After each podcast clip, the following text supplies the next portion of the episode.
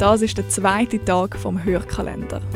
Das Team von der Podcast-Schmiede stellt euch die Podcasts vor, die auf unseren Kopfhörern heiß laufen. Beim Peter Hanselmann ist das ein Podcast, der ihm noch lange in den Ohren geblieben ist.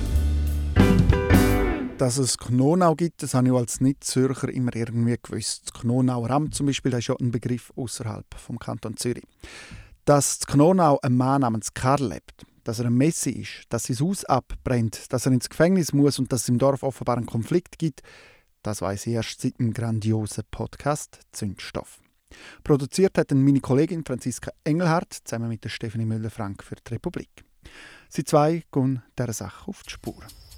Wenn in deinem Dorf einer wohnt, der wütend ist, der überzeugt ist, alle haben sich gegen ihn verschworen, mischst du dich ein? Oder hältst du lieber die Klappe? Aber was, wenn dann doch etwas passiert und ich habe das nicht verhindert?